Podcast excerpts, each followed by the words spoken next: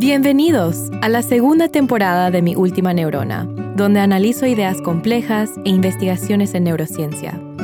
Soy Jessica Chomik Morales y trabajo en un laboratorio de neurociencia cognitiva en el Instituto McGovern, que hace investigación del cerebro y forma parte del Instituto Tecnológico de Massachusetts, o mejor conocido como la MIT, una de las universidades más prestigiosas de los Estados Unidos.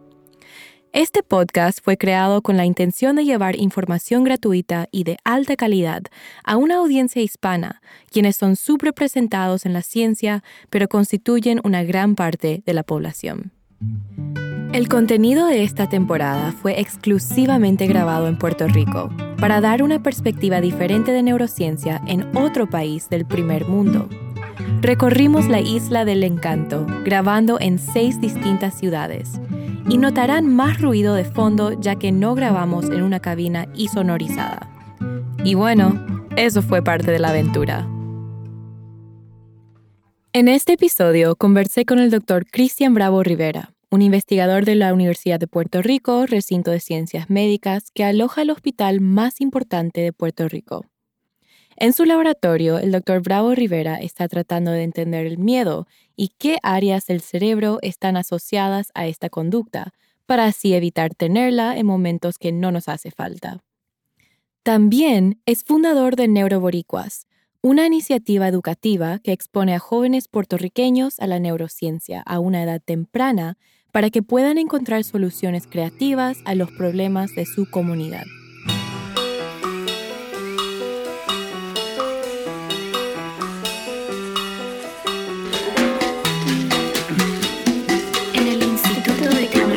De Massachusetts. O sea, MIT. El cerebro es algo súper fascinante. El cerebro es algo increíble. Que realmente es, eso. Que realmente no sabemos. No sabemos. No sabemos. Quiero saber Pero más. quiero saber más. Pero quiero saber más. Claro, y te lo explico aunque sea con mi última neurona. Antes de que escuchen la conversación, repasaré unas cositas. Si han escuchado el primer episodio de la primera temporada, donde doy una introducción a la neurociencia, hablo de una estructura en el cerebro que se llama amígdala. Es más pequeña que una almendra en humanos y es el centro de regulación de emociones como el miedo y la agresión. La amígdala es parte del sistema límbico del cerebro, que se encarga de comportamientos básicos de sobrevivencia como comer, reproducirse y respuesta de lucha o escape. La amígdala se conecta y recibe información de muchas áreas en el cerebro para poder modular dichas emociones. Y se ha demostrado que la activación o inhibición de esta estructura causa cambios en las respuestas de aprendizaje y extinción de comportamientos asociados al miedo. El doctor Bravo Rivera utiliza la optogenética para estudiar el miedo en los ratones. En la primera temporada hablé sobre la optogenética como técnica para investigación con la doctora Carmen Varela y el doctor Diego Mendoza Halliday, por si quieren escuchar otros experimentos que lo utilizan. Para hacerles recordar, la optogenética es una herramienta de investigación moderna que brinda a los neurocientíficos la capacidad de controlar la actividad neuronal en el momento que desean y en el área cerebral de interés. A esto se le llama resolución temporal y espacial, respectivamente. Es un método que utiliza ingeniería genética. Las neuronas se modifican genéticamente para que expresen canales iónicos sensibles a la luz, y esto permite controlar su actividad cuando se prende la luz. Hola a todos, estamos nuevamente en mi última neurona. Estoy súper emocionada para hablar con el doctor Cristian Bravo Rivera. Estamos acá sentados en su laboratorio y dejaré que usted se presente. Saludos, bien contento aquí de, de hablar contigo hoy. Eh, pues sí, el- es- me- una de las cosas que me entusiasma es de, de compartir neurociencia, especialmente aquellos que, que, que tienen interés, que están explorando si esto es lo de ellos. Así que pues bien entusiasmado con, con hablar contigo. Qué suerte, qué suerte. Bueno, para empezar, em, quiero que nos diga un poco sobre su trayectoria académica. ¿Cómo fue que se interesó en la ciencia y específicamente la neurociencia? Mm. ¿Y cómo fue que empezó a formular la pregunta que ahora está intentando a contestar? Sí, bueno, yo llegué a la ciencia como, y a mi carrera como científico, como muchísimos jóvenes llegan, y es primero con interés en medicina. Mm. Yo quería, eh, cuando estaba haciendo el bachillerato, quería estudiar biología para ir a estudiar medicina y quería ser psiquiatra. Que acá es muy común eso, ser eh, doctor. Exacto. Claro. Eh, y entonces, pues, una de las cosas que es importante para estudiar medicina es pues tener traf- eh, trasfondo de investigación y tener experiencias de investigación. Entonces, empecé a trabajar con un psicólogo, el, el doctor Guillermo Bernal, y él, entonces él diseñaba manuales para tratar depresión en hispano. Entonces, un problema es que los manuales que habían para tratar en Estados Unidos no se generalizaban para tratar al paciente en Puerto Rico. ¿Por qué? ¿Porque la cultura es diferente o por la idioma? Exacto, un mo- montones de, de- de- de nuestra, la fisiología de nuestras emociones es distinta, la- cómo reaccionamos, la cultura, lo- lo- los valores. Y eh, pues, e- ese era el enfoque de investigación de él. Luego de eso, de, de- de adentrarme, ver, ver lo, lo- cómo los jóvenes respondían a terapia. Yo, esto es bien prometedor, pero yo eh, lo que estudio es biología, ¿cómo puedo hacerlo entonces con biología? Y me dijeron, mi- mi- mi- la doctora Carmen Maldonado, que era mi, mi asesora académica, me dice, mira, eh, vente a este laboratorio, el doctor Gregory. Le entrevisté a la doctora Maldonado en el segundo episodio de esta temporada y si aún no lo han escuchado, les recomiendo que lo hagan. Aquí empiezo a investigar, veo un mundo nuevo de cómo podemos eh, interrogar el cerebro, entender cómo distintas estructuras hacen qué. Y pues, fascinado con, con- con los descubrimientos aquí. A la misma vez, porque él estaba en el, el doctor Gregory Quirk estaba en el departamento de psiquiatría, podía in- interactuar con psiquiatras y residentes de psiquiatría. El doctor Gregory Quirk fue profesor de psiquiatría, anatomía y neurobiología en la Escuela de Medicina de la Universidad de Puerto Rico. Sus investigaciones se centraban en cómo el cerebro inhibe las asociaciones de miedo aprendidas a través de la extinción y la habitación. Fue el laboratorio donde el doctor Bravo Rivera hizo su doctorado y es un ejemplo de un gran mentor para muchos estudiantes puertorriqueños. Nacido en Estados Unidos, Quirk se fue a Puerto Rico para comenzar su propio laboratorio y logró importantes hallazgos en el campo de las emociones asociadas al miedo, al igual que entrenó a cientos de estudiantes en su trayectoria de más de 20 años en la isla. Pueden leer más sobre su historia en un artículo que pondré en la descripción de este episodio.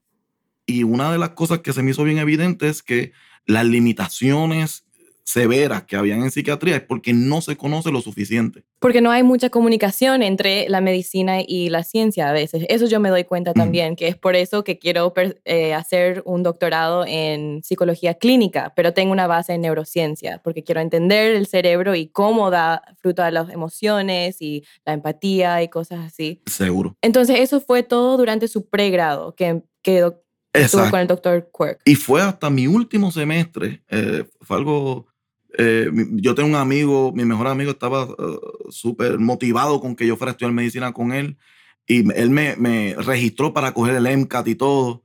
Este, Él te registró. Me registró para o coger el sea que MCAT. usted no estaba tan motivado. Yo estaba ya como en la cuerda floja porque a mí eh, me acuerdo que este- esta noción de que sí, sin duda es importante tratar de paciente en paciente, pero ¿qué pasa si tú descubres algo que puede ayudar you know, millones de personas y sin necesidad de, de ser tú presencialmente y un descubrimiento que te sobrevive? Mm, Y eso pues, me llamó la atención y dice que déjame ver dónde yo puedo ser más útil.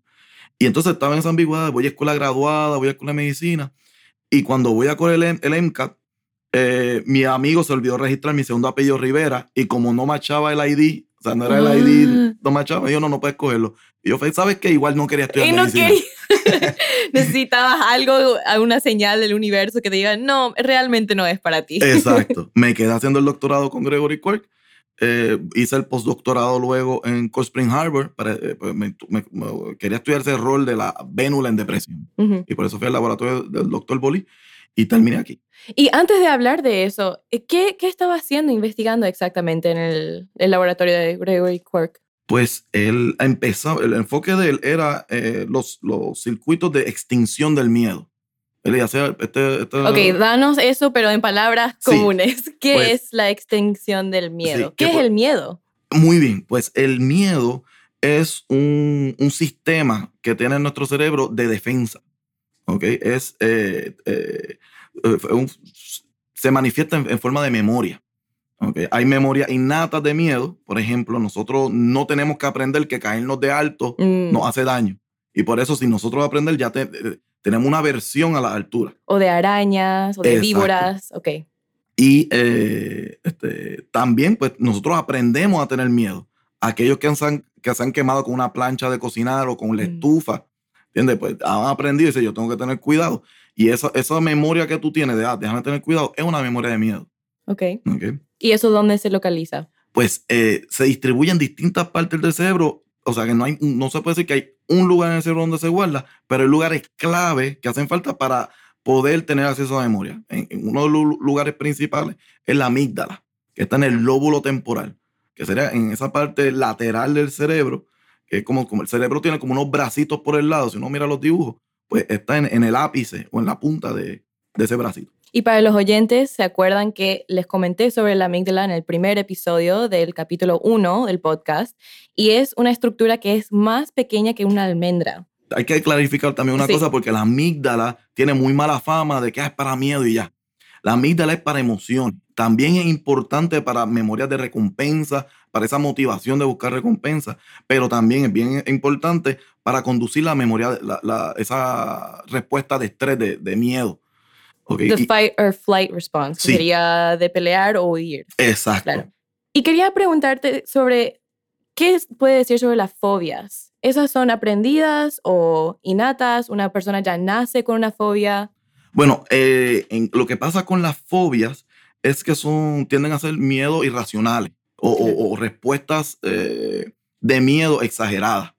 Por ejemplo, una persona, y, y esto es clave en pacientes que sufren de, PT de- de estrés postraumático, que sería, por ejemplo, una persona tuvo un accidente de tránsito y muchas personas dicen, ah, pues yo sé que el carro es seguro, hay- hay- te- tenemos lo que son los airbags, tenemos los cinturones, o sea, y eh, sé cómo evitar en el futuro este tipo de situación y puedo montarme en el carro y hacerlo de nuevo.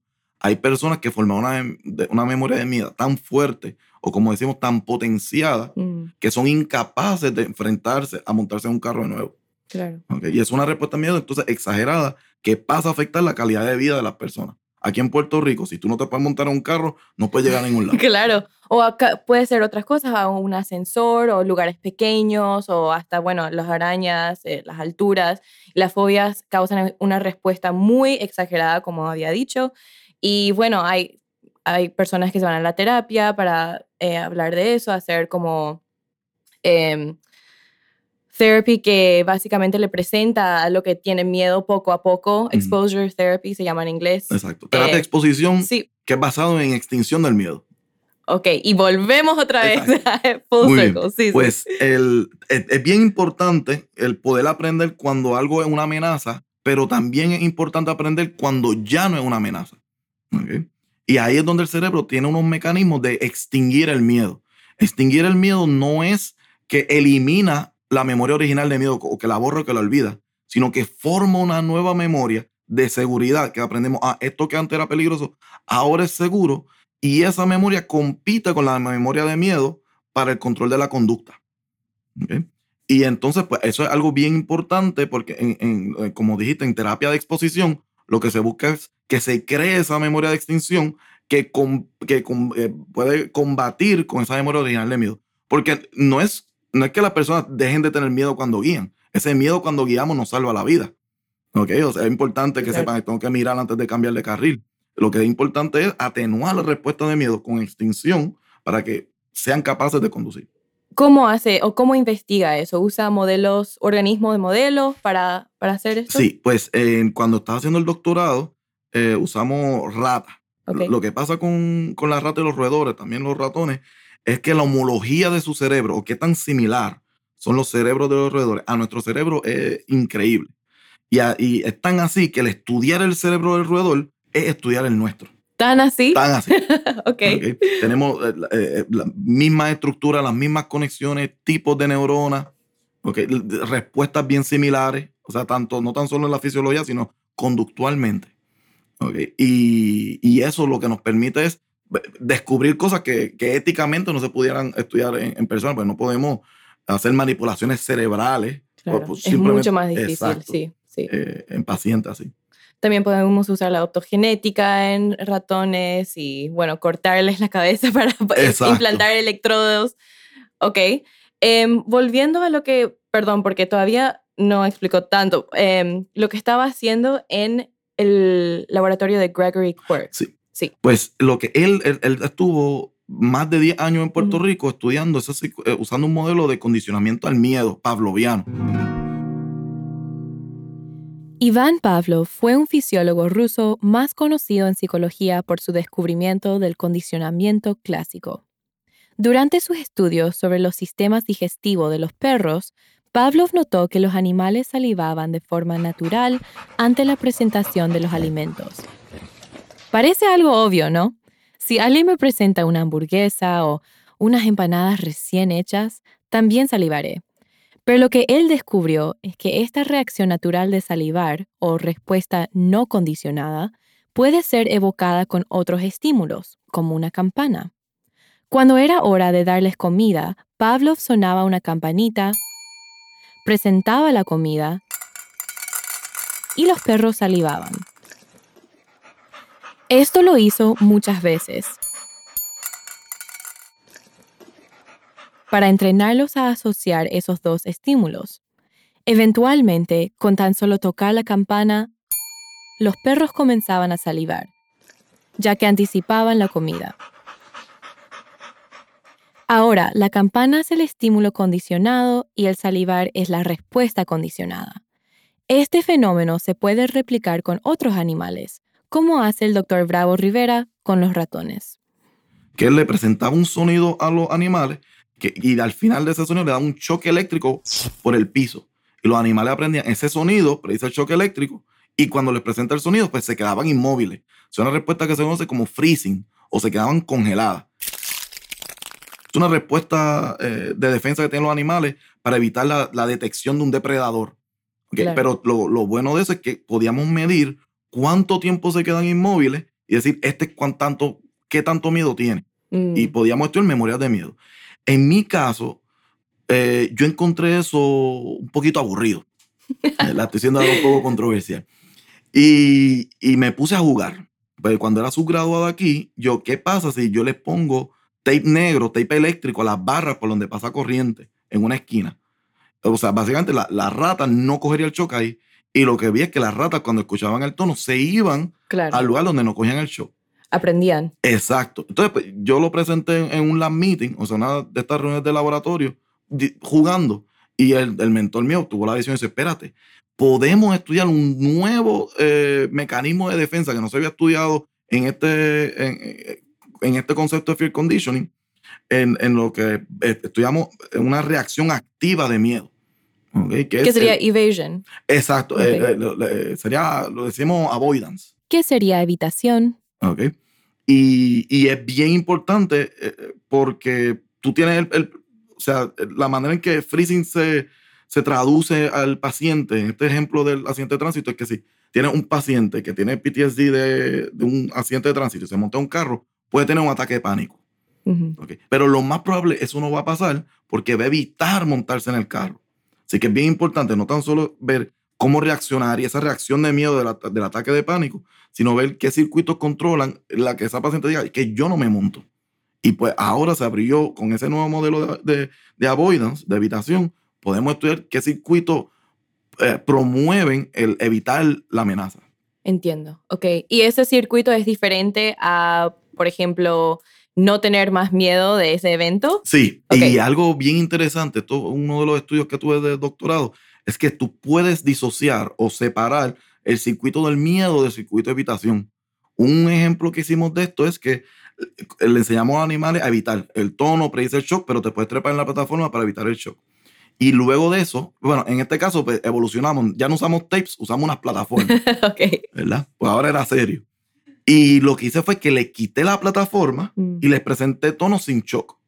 Entonces el animal ahora dice, cuando viene el tono, dice, espérate, ¿dónde me protejo? Pues no tengo mi seguridad.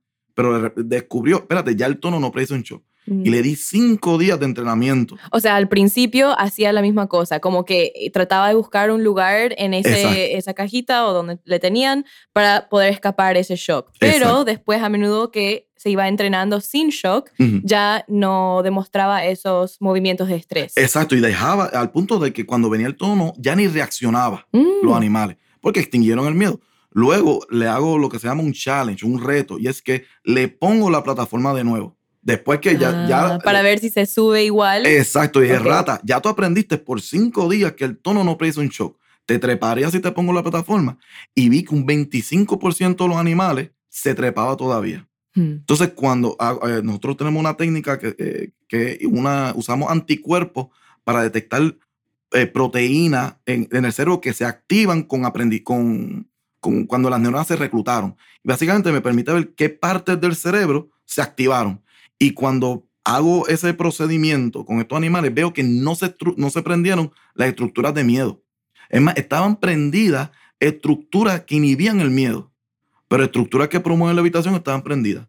Y básicamente la idea que tenemos es que el animal se estaba trepando en la plataforma porque sí, por hábito.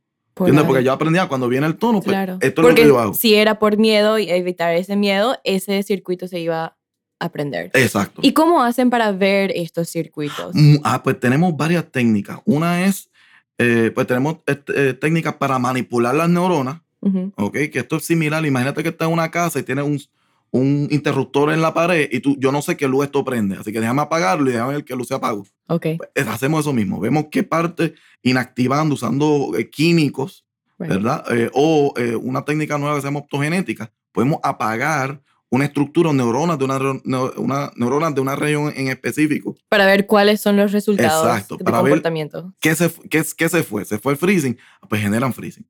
Otra cosa que podemos hacer en vez de manipular es eh, interrogar el cerebro o entrevistarlo.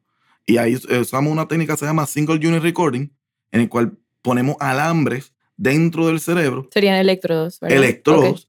Y esos electrodos me permiten entonces detectar los cambios en voltaje de las neuronas y el, lenguaje del cerebro es en cambio en voltaje. Y al detectar esos cambios, puedo ver qué las neuronas están diciendo cuando el animal se está comportando. Ok. Pero volviendo a, cómo apagan y prenden los genes, eh, y eso como que le ponen una proteína que se prende para ver o, o cómo? Sí, en optogenética, eh, lo que nosotros hacemos es que le ponemos un, oh, bueno, porque neurotransmisión lo que tú tienes es una neurona que le libera neurotransmisores que se pegan a, receptores que son proteínas en la otra neurona y esos neurotransmisores hacen que haya un cambio en esa proteína y eh, esa proteína entonces eh, manda mensajes para pasar el mensaje que recibió de la primera. En optogenética, lo que se hace es que se, se diseña ese receptor y en vez de necesitar un neurotransmisor es con luz. O sea, se pone una fibra óptica como se ponen los árboles de Navidad a veces. Una fibra óptica de esa en el cerebro, se pasa a luz, nos permite manipular esa proteína y mm. estamos simulando señales de neuronas. Y puede ser luz rojo, luz azul, y eso hace que diferentes neuronas se prendan o se apaguen. exacto, depende del, virus, porque la manera en que se insertan estas proteínas especiales en el cerebro es por medio de virus que son seguros, o sea, que no... Pues uno a veces se asusta, ah, estoy probando con virus. Pero son virus con, e, diseñados para esto. Claro. Eso, y bueno, y eso es una de las cosas que, porque yo leí el libro, le conoces a Carl Deiseroth. Sí. Sí, y eh, leí su libro que hace poco salió y estaba hablando sobre sus investigaciones que usa optogenética también, pero cómo podemos llegar a usar optogenética en humanos y qué serían los problemas de hacer eso, porque bueno, tenemos que o cortarle la cabeza para poner esas luces o lo implantamos, pero es mucho más, em, hay más ética ahí que usarlos en, la, en los ratas, así que... Pero eso yo espero que venga pronto, porque nosotros ya hacemos eso, está la técnica Deep Brain Stimulation, que es como un marcapaso que se pone en el cerebro, que se hace con electrodo y electricidad, o sea, con pasando electricidad en lugar del cerebro. Lo mejor, pero eso tiene un montón de complicaciones. ¿Y para qué se usa esas cosas? Eh, se bueno, eh, inicialmente se, se, empezó a usar para tratar Parkinson, ¿ok? Pero ya se está usando para tratar eh, desórdenes que no responden a tratamientos convencionales como desorden obsesivo compulsivo, depresión y hasta estrés postraumático. ¿okay? Estos son pacientes que no responden a más nada y ven que responden bien a esta terapia. El problema es que estás pasando corriente por años en esta, y eso pues tiene efectos secundarios. Si nosotros podemos tener más la precisión de optogenética para hacer eso y, en vez, y el marcapaso, en vez de pasar corriente, lo que pasa es luz, sí. Eh, sería mucho mejor. Mucho mejor. Ok, y tengo entendido que usted es un PI un poco nuevo acá en la universidad y quiero que hable un poco sobre su experiencia de ser el investigador principal de un laboratorio, especialmente siendo tan joven. Sí, pues a, mí me, ha fascinado. Este, yo cuando, cuando empecé en, el laboratorio de Gregory Quirk, ya yo veía que, que él tenía esta tendencia, ah, pues me escribieron estudiantes, lo aceptaba el laboratorio y los ponía y yo, espérate, es que no se pueden hacer así. Yo me encargué, yo, yo voy a ser quien los entreviste, yo voy a ver las personalidades de los estudiantes, voy a ver si encajan. Exacto, los personajes de los postdocs. Voy a decir, ah, este estudiante debe trabajar con este. Y, y, y, y, valoraba que eh, esa experiencia de los subgraduados en el laboratorio mucho. Y yo, es que eso va a ser clave en el, en el científico, la científica que se van a convertir.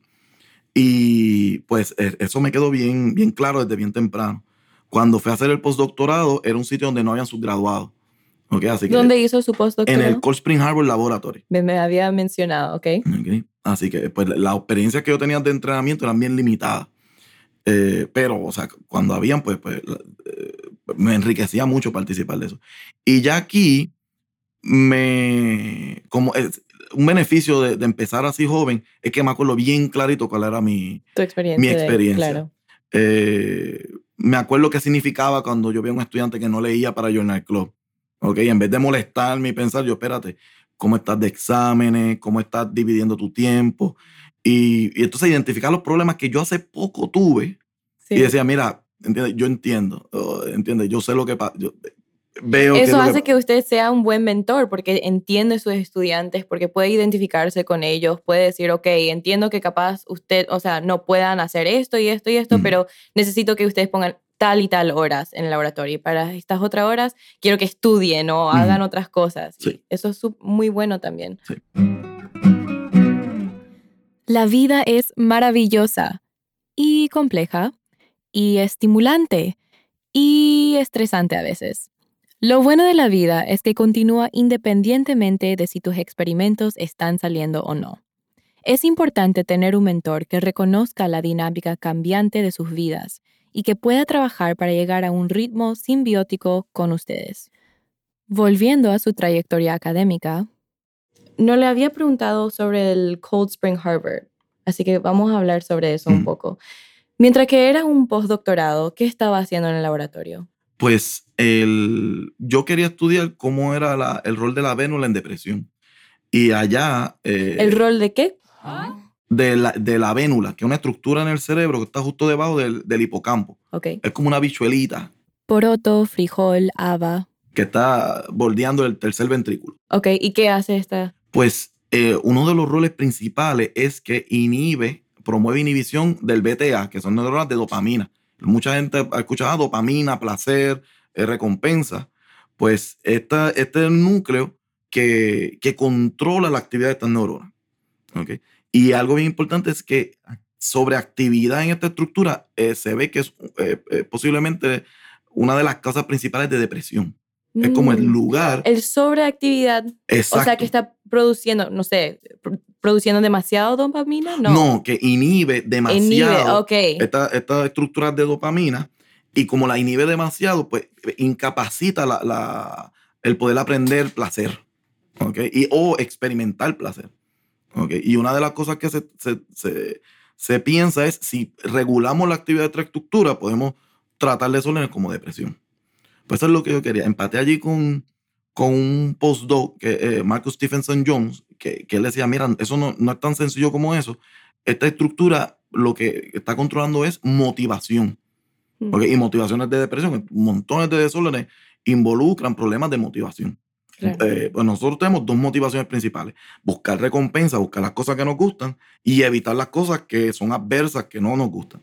Y esta estructura está en el epicentro de, de ese control. Okay.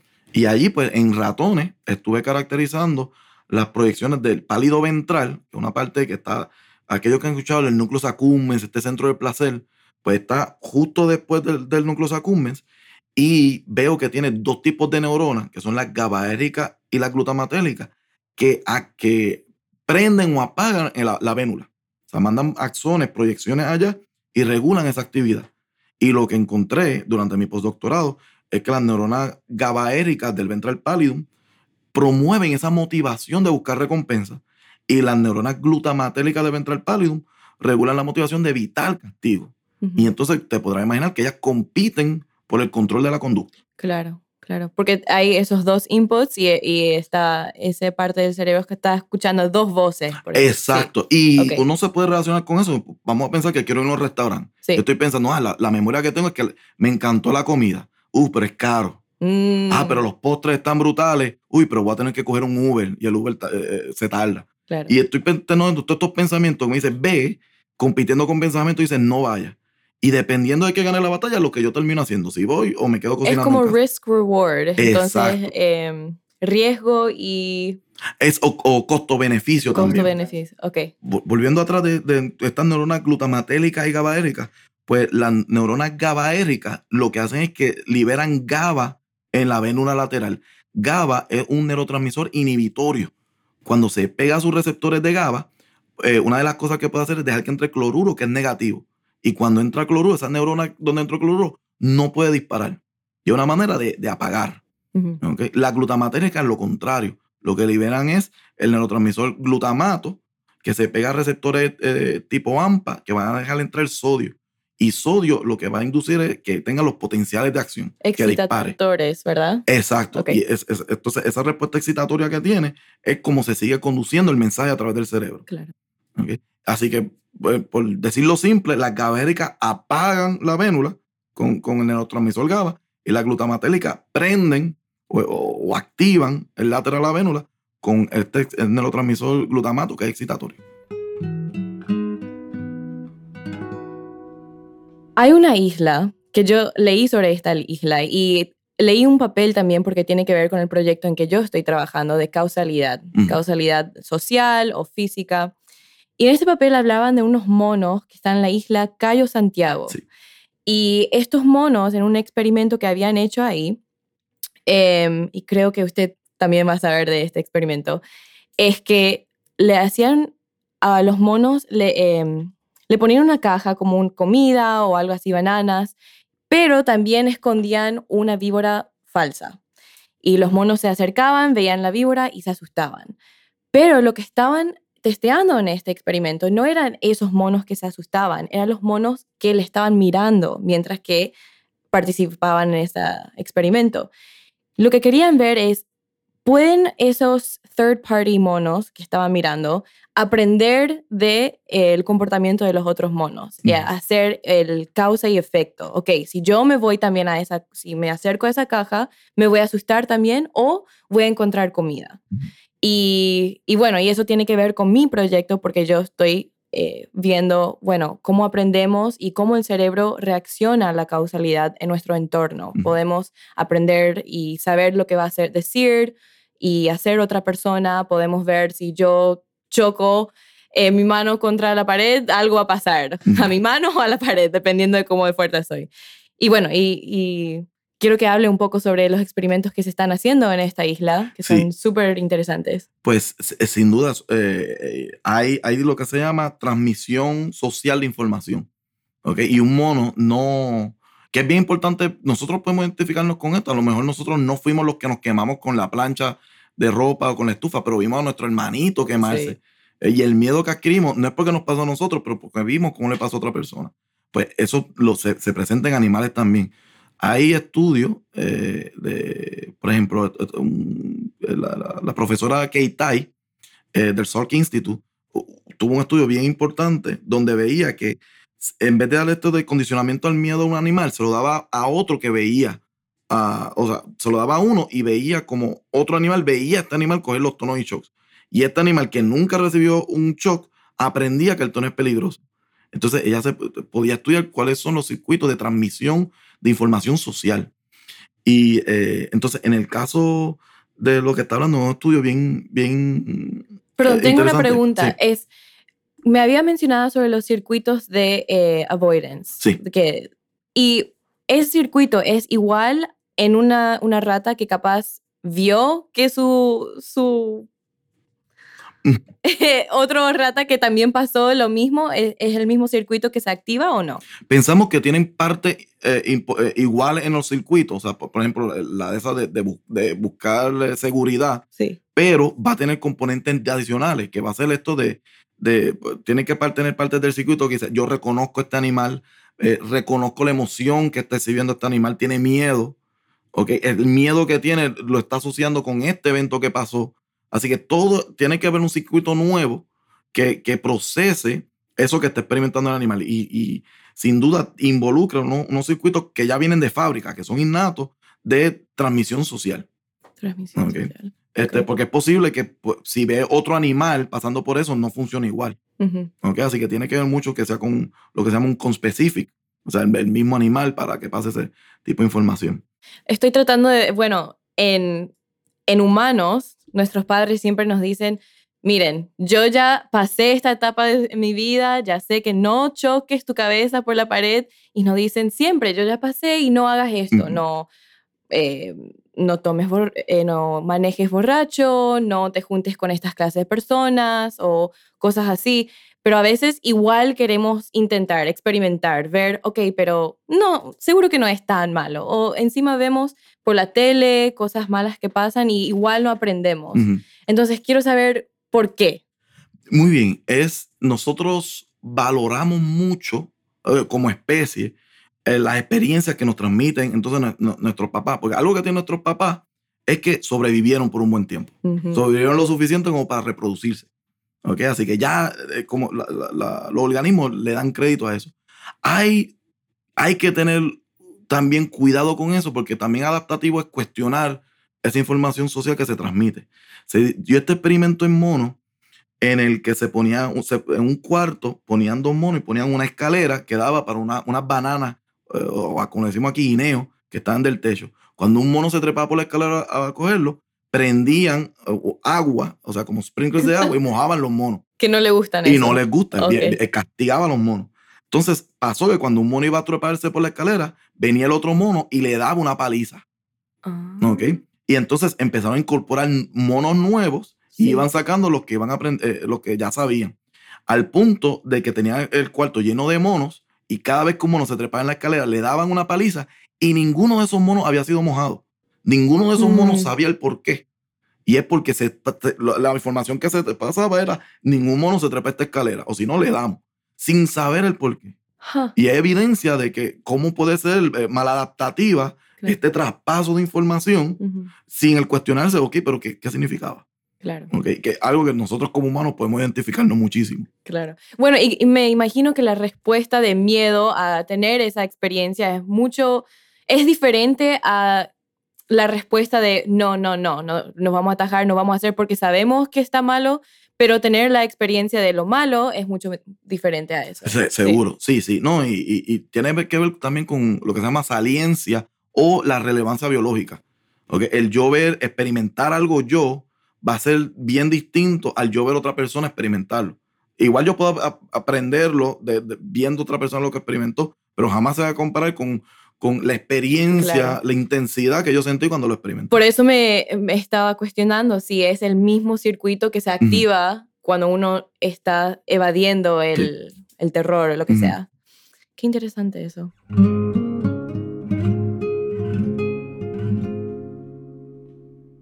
Usted empezó algo que se llama neuroboricuas. Sí. ¿Puede hablarnos sobre eso? Pues sí, eh, pues aquí algo que hacía el doctor Gregory Quirk es que eh, en la semana de Brain Awareness Week o semana de concientización del cerebro, nos íbamos de gira por las escuelas a enseñarles neurociencia a, a los estudiantes. Y a mí algo que siempre se me quedaba era, ¿por qué no le enseñamos a los estudiantes cómo enseñar neurociencia?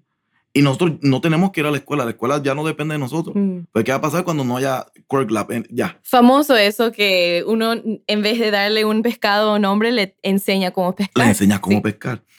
Y entonces eh, me pasó cuando estaba allá en... No, no hice nada de eso acá en Puerto Rico, eh, de neurobórico. Cuando estaba entonces en Estados Unidos, Eh, tuve un periodo que, había solicitado un tiempo para escribir un grant. después que lo terminé, yo todavía tengo tiempo. Déjame hacer, déjame desarrollar esta idea y empezar a compartirlo con mi, con mi gente en Puerto Rico. Uno no piensa, a lo mejor eh, se identifican otros boricos igual. Uno no piensa tanto en Puerto Rico hasta que se va. Y fue cuando yo me voy allá que yo me, me puse a pensar qué yo puedo hacer por mi tierra, qué puedo hacer por los míos. Siento que, que no, o sea, esa necesidad de que no estoy con ellos, de que los extraño. Y allá entonces pues escribí una propuesta de Neuroboricua, que la idea era, vamos a montar laboratorios de neurociencia en la escuela. Me, me, acuerdo que le dije a, mí, a los compañeros que todavía están en Puerto Rico, mira, vengan, reúnanse aquí en el conference room, en este cuarto de conferencia del, del Kirk Lab, yo les pago una pizza. okay, se reunieron, eh, todos leyeron la propuesta, empezamos el intercambio. Siempre se puede convencer a las personas con pizza. Así, sí, así. Y lo que todos estaban on board y la idea, empezamos con la escuela Croem, que es eh, una escuela especializada en ciencias de matemáticas públicas en Mayagüez, en Puerto Rico, donde los estudiantes viven en la escuela. Y empezamos con esa porque sabemos que, que había mucho interés en ciencia allá. Pensamos que pues vamos a empezar con estudiantes que ya les interesa la ciencia. Lo que, la experiencia que tuvimos es que los estudiantes estaban tan y tan motivados y pasó algo que no tenía precedente. Y es que los estudiantes, no tan solo es que aprendieron neurociencia para enseñar a esos estudiantes, los estudiantes mismos se fueron de gira por otras escuelas para enseñarle a maestros y estudiantes neurociencia.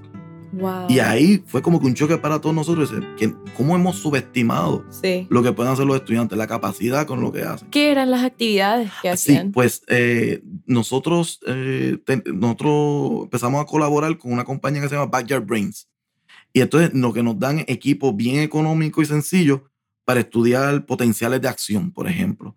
En, la patita, cogemos la patita de una cucaracha, le ponemos dos alfileres, literalmente, que tienen dos alambres, y este aditamento que ellos venden lo conectamos a un smartphone y podemos ver los disparos de las neuronas de esa patita. Entonces podíamos hacer experimentos. ¿Qué pasa si le echamos alcohol a la patita o otra sustancia? Claro.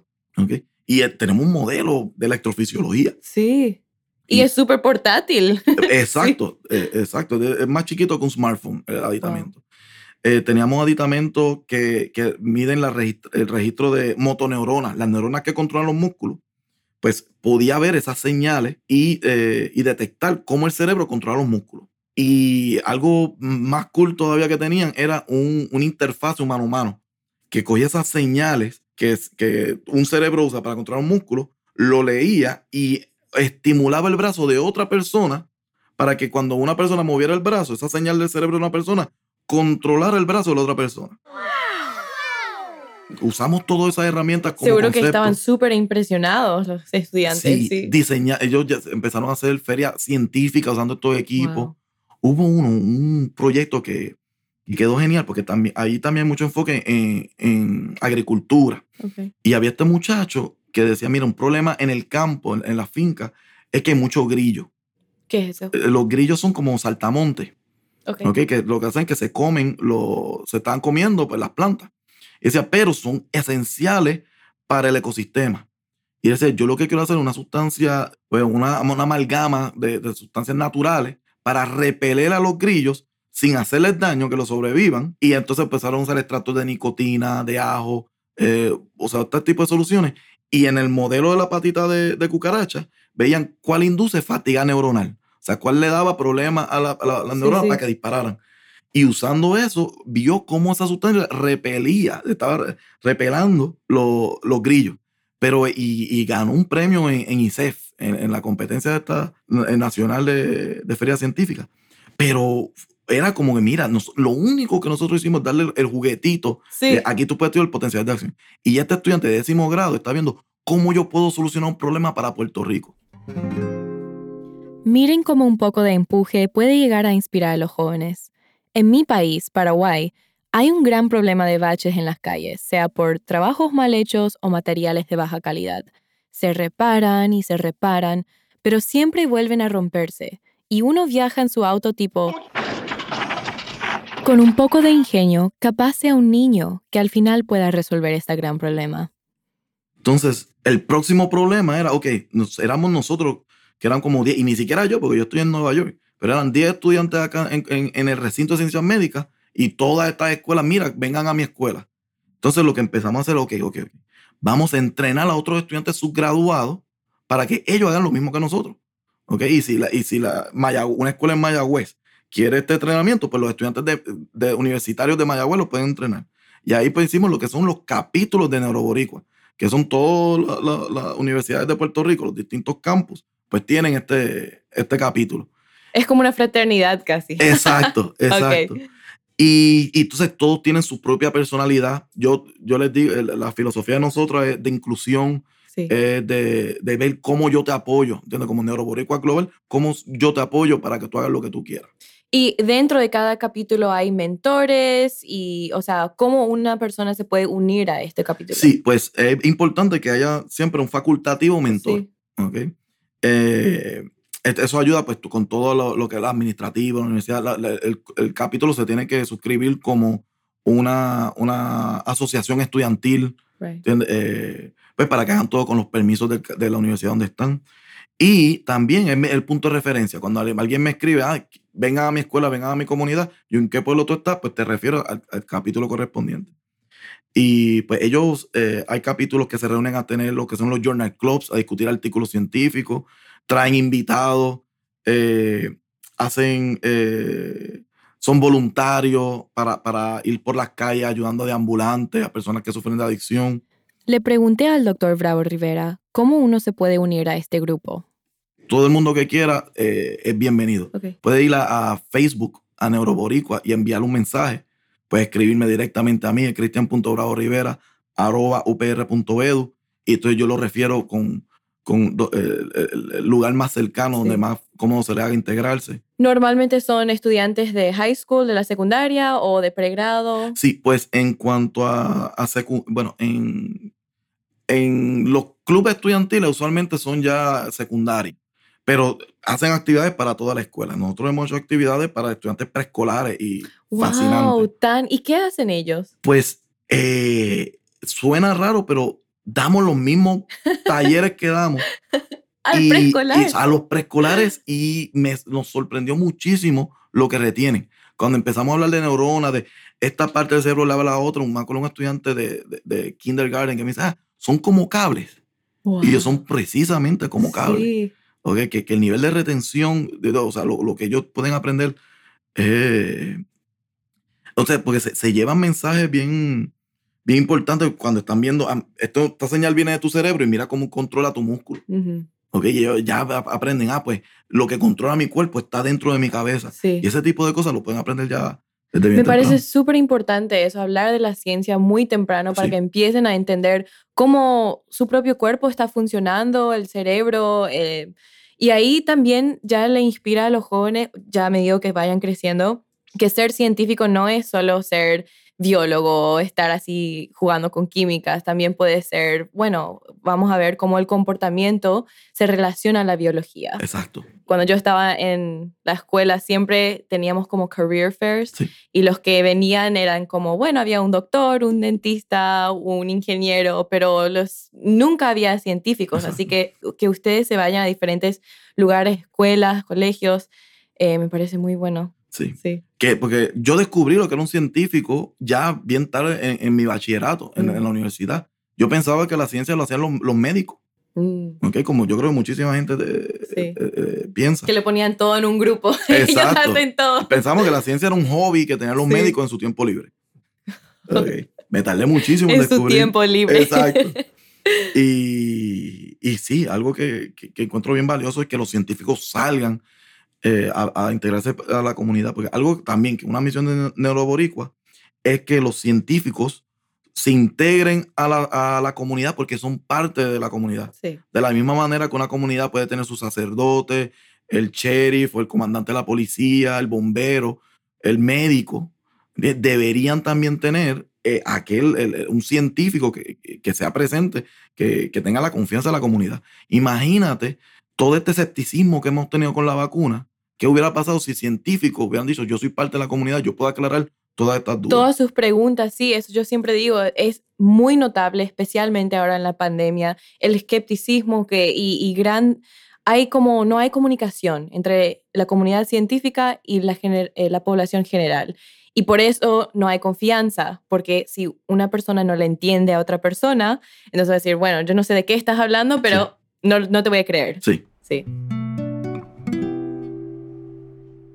¿Qué piensas sobre capaz empezar otras eh, comunidades similares a neuroboricuas, pero en otros países, como neuroparaguayos o neuroargentinos, neurochilenos? Eh, ¿Y cómo podemos implementar esa, la misma infraestructura? Pues algo que yo sé que suena un poco loco, pero lo menos importante de neuroboricua es neuro.